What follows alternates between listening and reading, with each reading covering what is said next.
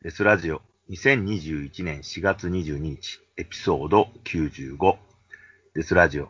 聞いたらいつか死ぬラジオ。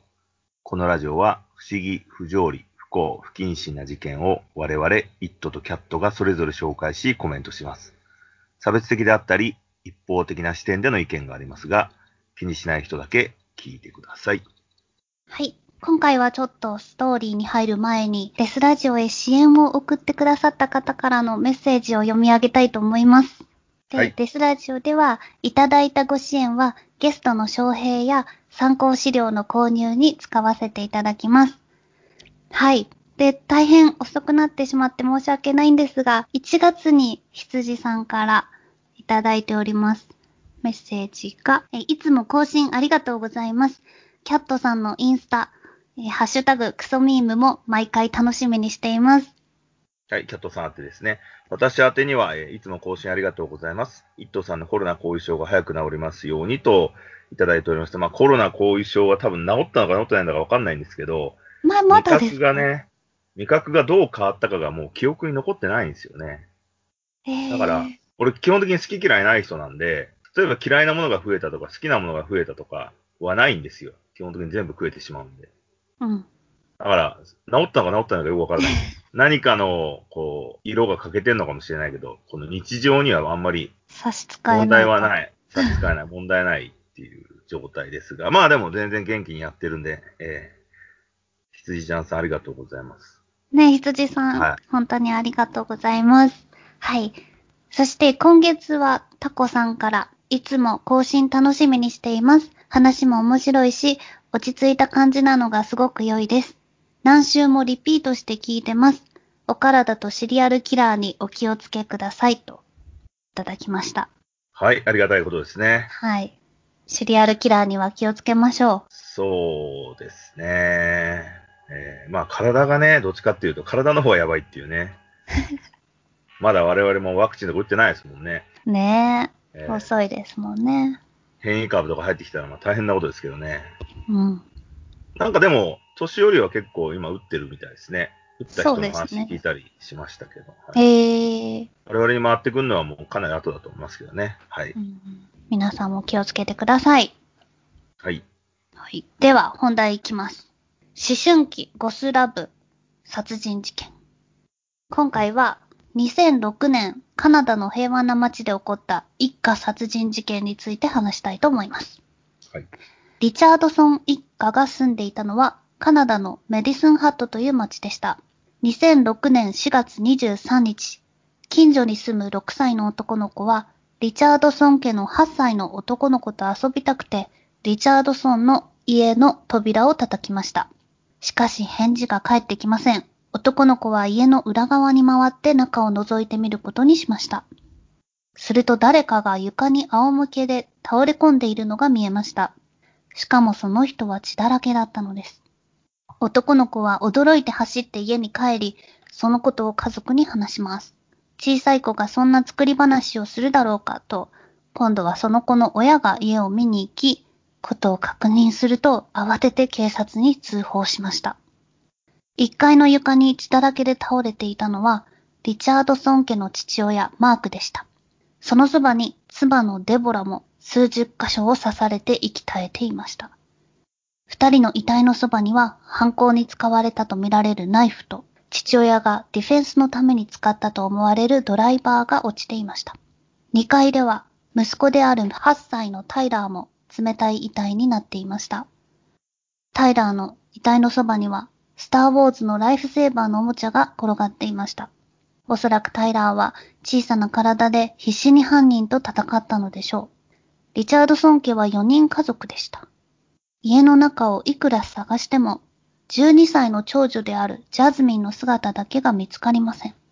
彼女はどこかで無事にいるのか、はたまた犯人に連れ去らわれてしまったのか、警察は彼女の行方を探しました。リチャードソン家は近所の人が羨む仲の良い微笑ましい家族として知られていました。ただ一つ心配事があるとすれば、それは長女ジャズミンの服装や雰囲気がここ最近少し変わってきていることでした。以前のような明るい子供らしい服ではなく、最近は黒い服、短いスカート、くっきりしたアイライナー、首輪のようなチョーカーにチェーンといった服装に変わってきていたといいます。警察はジャズミンの行方の手がかりをつかむために、まず彼女の通う学校を訪れました。ジャズミンのロッカーを開けると、一枚の紙がひらりと落ちてきました。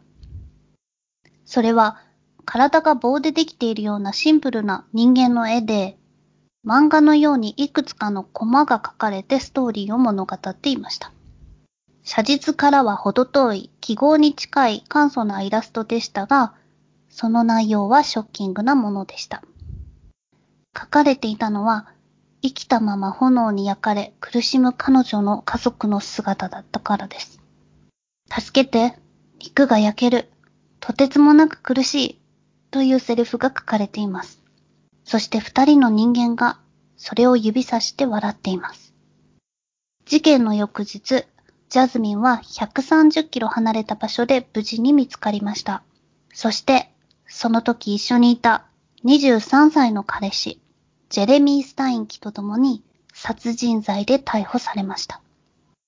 そう、家族3人を殺したのは、このジェレミーという男と12歳の娘、ジャズミンだったのです。写真を見ればわかるんですが、ジャズミン・リチャードソンは12歳とは思えないほど大人っぽい顔立ちをしています。アブリル・ラビーンみたいなストレートヘアでメイクもしていて、いわゆるゴスキッズとかエモキッズっていう感じなんですね。でもはい12歳って結構若いですよね。めちゃめちゃ若いですね。小6とかですよね。うん。そう、シックスグレード？そうですよ。シックスグレード。うん。え、彼女がどんな少女だったかを少し説明しますね。好きな有名人は、殺人鬼のジェフリー・ダーマーと、マジシャンのクリス・エンジェル。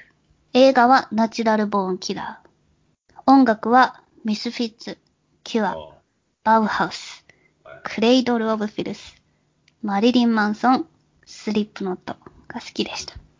え、そして、マイスペース。まあ、当時流行ってましたよね。今のはい Facebook みたいな。ヴァンパイアフリークスと、ゾーピア .com という今でもある SNS に、それぞれキラーキティとラナウェイデビルというニックネームでアカウントを作り、ゴス活動をしていました。そして近くのショッピングモールで23歳の中卒で無職のジェレミー・スタインキと出会ったのです。彼もゴスで、ハンドルネームはソウルイーター。彼は近くのショッピングモール、まあ日本で言えばイオンですね。で、いつも11、2歳の女子をたくさん引き連れていて、うんローカルではちょっとしたゴスの教祖みたいな存在だったそうです。あうんでもっていうか、すごい年齢が下の女子とつるむってことは、おそらく同年代の人たちからは全く相手にされてなかったと思うんですよね。ーそうだし、あと多分、そのゴスの人がいなかったんじゃないのかね、周りに。あ、まあ、ここに集結はしていた。そう、いれば多分年齢関係なくつるめると思うんだけど、うんうんうん。それは方向性が一緒だだからね。うん。だからいなかったから、子供たちを洗脳してたってことですよね。ブレインウォそうッシュなんですしてたっていうね。で、子供たちはみんな彼が一番年上だし、車も持ってるから、あの、尊敬されてたんですね。で、ジェレミーは、まあ、すごい痛い人なので、自分は実は300歳のウェアウルフ、つまり実は狼人間なんだぞ、と言い張っていました。好きな音楽は、メガデス、パンテラ、コーン、マーダードールズ、クレイドル・オブ・フィルス、そして、ダイイング・フィータスだったそうです。えー、ダイイングフィータスさんだ。ちょっとあの、300年の狼っていうことは、男で狼って言ってるから、ちょっとムーンライトの影響があるのかなと思うね。ムーンライトって何ですか？映画があるんですよ。あその大ヒットした、アメリカはで、めっちゃ大ヒットしたね、あの、美男美女が、あ、うん。吸血鬼と、まあ、狼とかも出てくるんだけど、そういうメロドラマみたいなのがあるんですね。あ、でも、ゴスの好きそうなキャラクターがいっそうですよぱい入ってる。いや、そうです。だって、ロバート・パティンソンと、なんだっけ、クリスティーン、えスワンソン？なんだっけ？女の子の方、名前忘れちゃったけど、ロバート・パティンソンがそれでデビューしてるからね。だから美男美女でゴスってる感じの人たちが、ゴスってる。対応するっていう。え、モイはさん最近言うけど、え、ゴスってるは初めて聞きました。いやゴスってましたよ。ゴスって、だいぶゴスってる。もう美男美女しか出ないんだから、基本的に。えー、だから多分、そこから引用してんのかなっていうイメージはありますね。うん。えー、ジャズミンは、そんな自分の2倍も年上の彼氏を作ると、何度も家をこっそり抜け出し、彼のトレーラーハウスを訪れ、二人はダークでロマンチックなポエムを送り合いました。そんな二人の交際を警戒し、反対する両親がうざくなってきて、殺害を企てるようになるのです。完璧な満月になる1時間前に墓地に集まりし、悲劇的な疾苦の誓いを立てよう。無分別な劇場を感じたことのないものは来なくてよし。ちょっと中二病的作文がもうちょっとうまくできればよかったんですが、まあ、そういう感じの雰囲気の痛いポエムを送り合っていました。うん。ジェレミーの生い立ちは実はまあまあかわいそうで、このスタインクっていう名字も臭いという意味のスティンクによく似ていますし、まあよくいじめられたわけです。え何をやってもダメで、学校にもしょっちゅう遅れてくるので、小5の時、先生が目覚まし時計をセットすることがそんなに難しいことですかってジェレミーを怒ったら、彼はものすごく怒り狂って、家には目覚まし時計なんかないんだよ。母親が買ってくれないんだ。と叫んだことがあって、まあ、とても怖かったと当時のクラスメイトは話しています。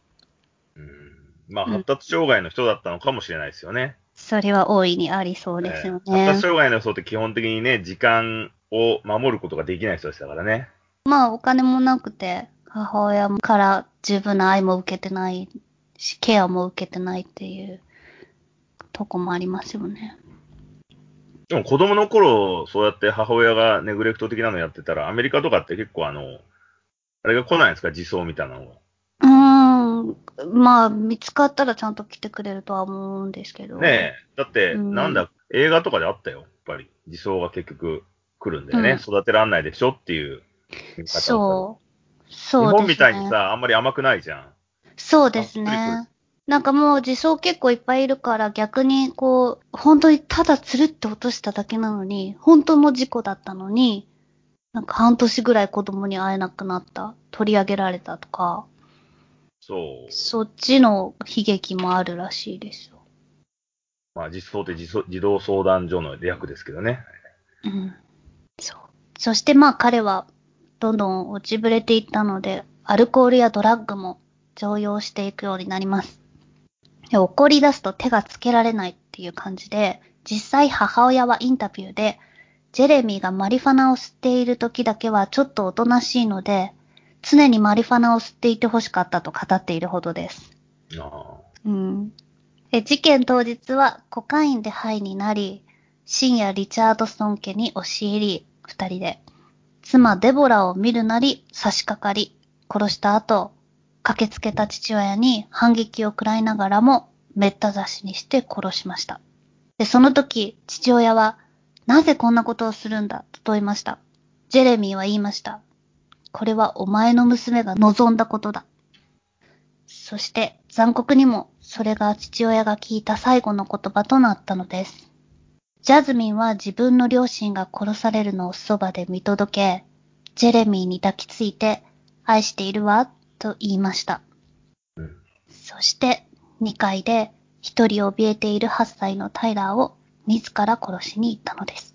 弟は恐怖に怯え、大好きだったスターウォーズのライフセーバーで何とか自分の命を守ろうとしましたが、ジャズミンは彼の口を押さえ、し、眠りな、と言うと首をナイフでかき切りました。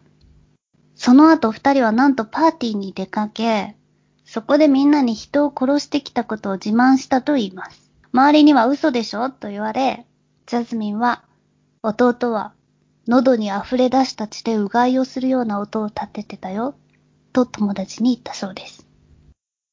逮捕されてからも、彼女は全く反省する素振りを見せませんでした。結構ずっとクールな感じでいて、でも逆にまあ、ジェレミーの方がビビる、動揺するという感じだったそうです。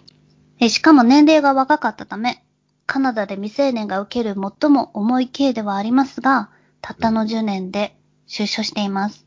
でそのうちのほとんどが精神カウンセラーのもとに保護され、守られるという形です。で当然もう出所していて、名前を変えてどこかで暮らしています。ジェレミーは今も刑務所の中ですが、仮釈放はあり得るそうです。うーん。なんかあの、カップル殺人って昔からあるんですよね。はい大体男の方がガールフレンドの家族を殺すっていう、あの、チャールズ・スターク・ウェイザーっていう、すっごく有名な殺人鬼がいて、そいつがあの、やっぱり同じ話でしたね。ガールフレンドのファミリーで全部殺して。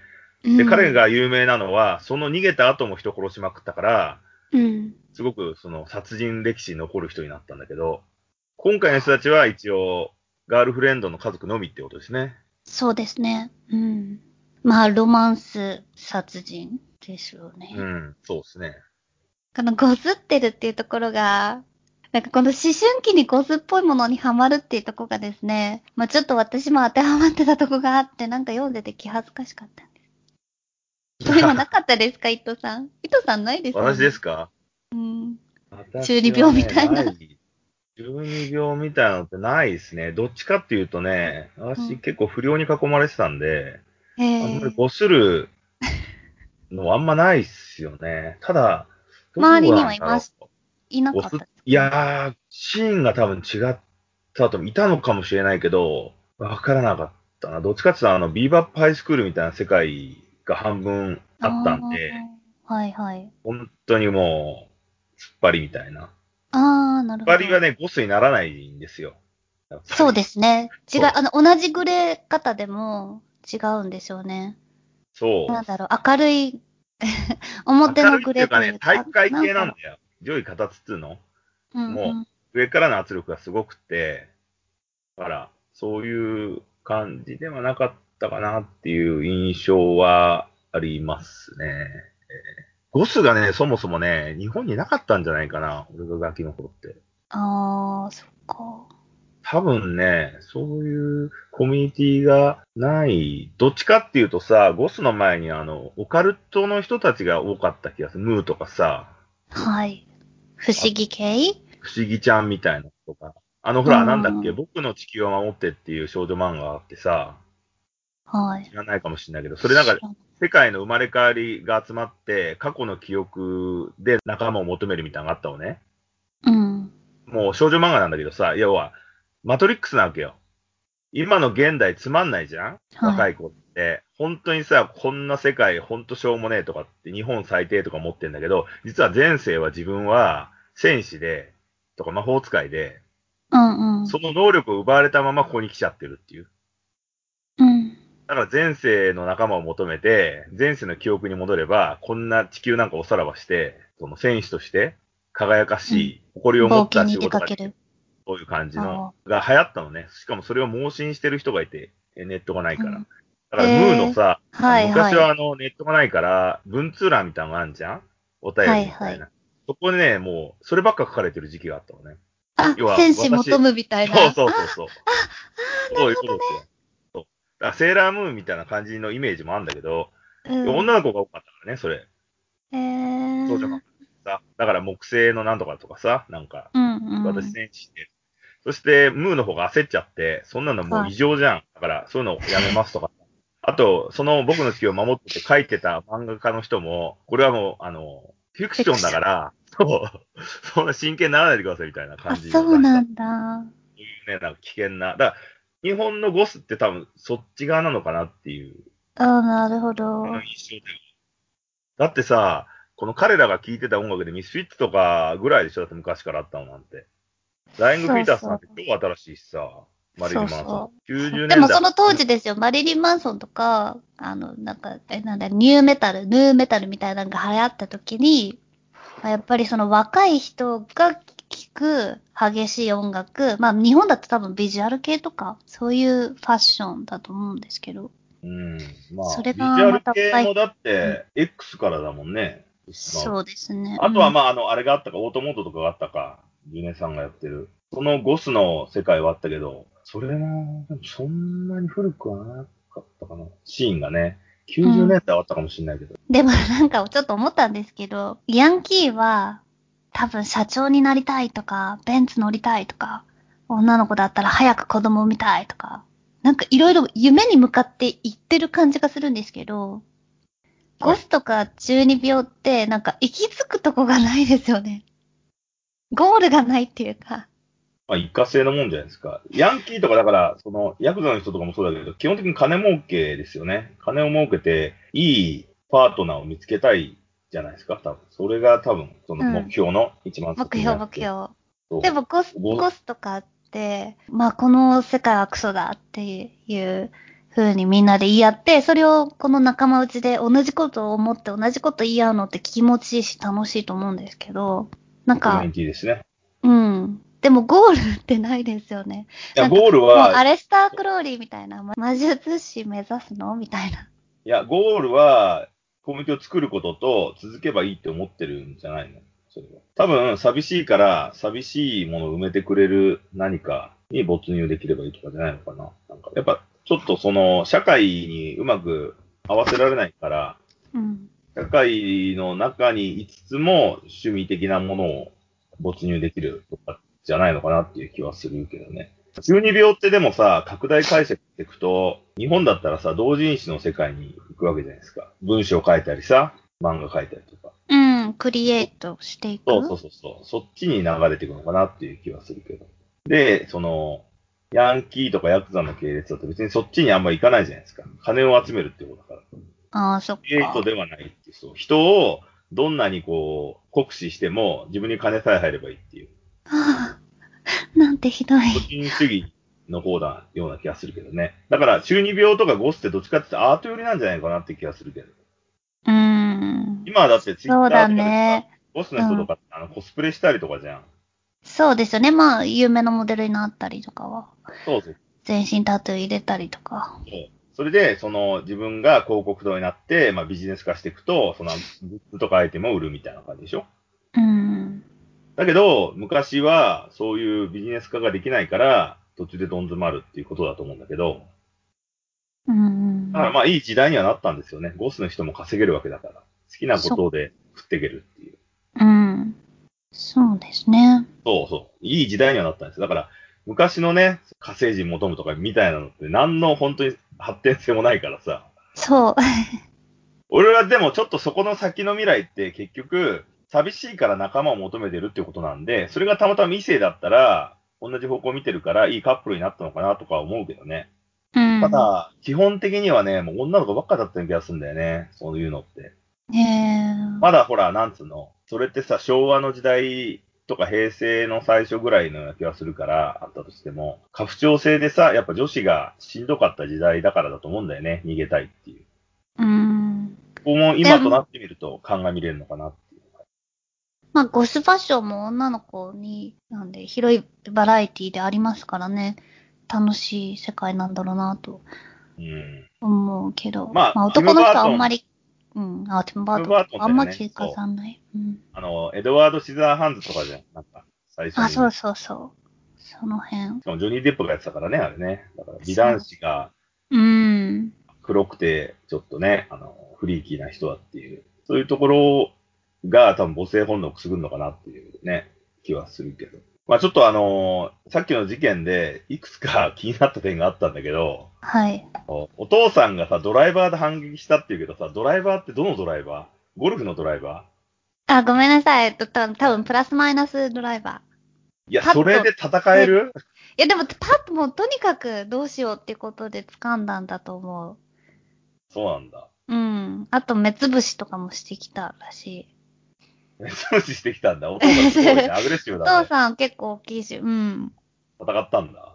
戦った。の。だから、ディフ、あの、その、セルフディフェンスだってジェレミーは言った。り、その、ああ、なるほどあね。もうお母さんの方が先に殺した。けど、お父さんがそれに怒ってやれ、こっちを殺そうと先にした。とか、うん、いろいろ、め、めそめそ言ってました。ね。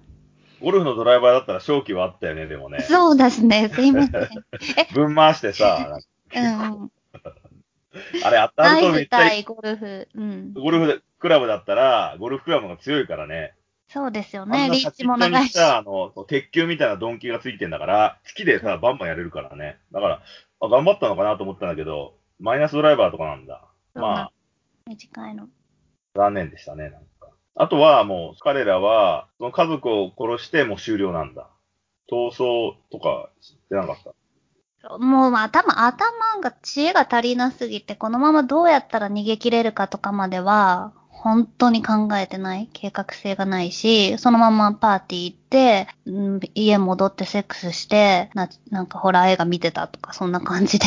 でも夢は、二人で、ドイツのお城、なんかベッドルームが、寝室が100個ぐらいあるようなお城に二人で住もうね、みたいな話をしてたから、もう、子供なんですよ。武装してたわけですね。ファンタジーの世界で生きてたと。そう。うん。なるほどです。はい。でもこういう事件って多分、世界中で起こってるっちゃ起こってるんだよね。うんカップルで世界を変えてやるっていう。だってナチュラルボーンキラーズが好きなんでしょ？そナチュラルボーンキラーズってそういう話だもんね。う。そう。で、なんかちょっと身の毛が立つというか、ちょっと怖いなって思うのは、この彼女、何も反省してないじゃないですか。だからすごい良かったって思って、分かってないのもあるけど、本当にごす、ごすりすぎて、あ、親殺した、やった、なんか一個やり遂げたっていう、すべてのことに、この事件において全く反省がないし、反省がないってことはやってよかったってことじゃないですか。いや、彼女が殺してないからでしょ。まあ、か彼彼女、弟は手かけ、いや、弟は彼女が手かけてる。あ、殺したんだ。そう、両親はえー彼がやったけど、うん。あと、こういう事件で大体裁判になると、女性側が、弁護士が言うのかわかんないけど、その男性に言われたからやったとか、男性が自主的にやったから、それについてとか、脅されてたっていう話になるんですよ。要は、あの、支配されてるっていう。ブレインだから、それって、そう、それって、あの、反省しなくていいわけじゃないですか。こいつがやったんだから、私は被害者っていう。うん。その論理だと思うんですよね、反省しないっていう。リセットできちゃう。まあでも、どっちかというと、これは彼女がやりたいって言って、彼を仕向けた。で、彼も、いや、だから大体そうですよ。だって、おっと、女に言われたっていうバージョン？そう、いや、基本的にそうなんですよ。女に殺したいっていうのと、愚痴を聞いてて、じゃあやるかって言ってスタートするから、うん。ある種の愚痴が、その、殺人的思考になってて行動に移るっていう。うん。スタークエイザーとかの事件もそういう話だからね。だから、うんまあそういうのは面、面としてあるわけですよね。世界では。まあ日本だとね、あんまそういうの聞いたことないけど、カップル殺人。そうですね。アメリカとかはやっぱりその家族がキリスト教徒とかできつい戒律を持ってるからそうなっちゃうのかもしれないですね。だってさ、嫌だったら家ですりゃいいだけだもんね。うん。そう。まあ、それすらも12歳はまだまだ先だったから待てないってことだったんですもん。ああ。で、その人たちがまあ今でゴスやってんですかね。そこは気になるところだわ。ねえ、今はね、ほんと名前も変えてネット探しても誰も見つけられなくて。なるほどうね。ん要は、あの、殺しに来たりするからですよ。そいつらを成敗してやる。なんかイギリスでさ、4、5歳、3歳ぐらいの子を殺した11、2歳の2人組の殺し屋がいたんだけど、そいつらもね、結局名前変えて違う場所にするっつって。若いとね。そう、そいつらを見つけて懲らしめてやるっていう正義マンが現れるからさ。そうね。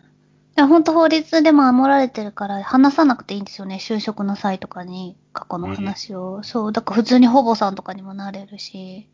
ああ、でもそれって昔だよね。日本だってさ、これから少年法が年齢下がるからね。あだから、もう名前もバンバン多分出ちゃうとは思うけど、よっぽどのことしたら。あ。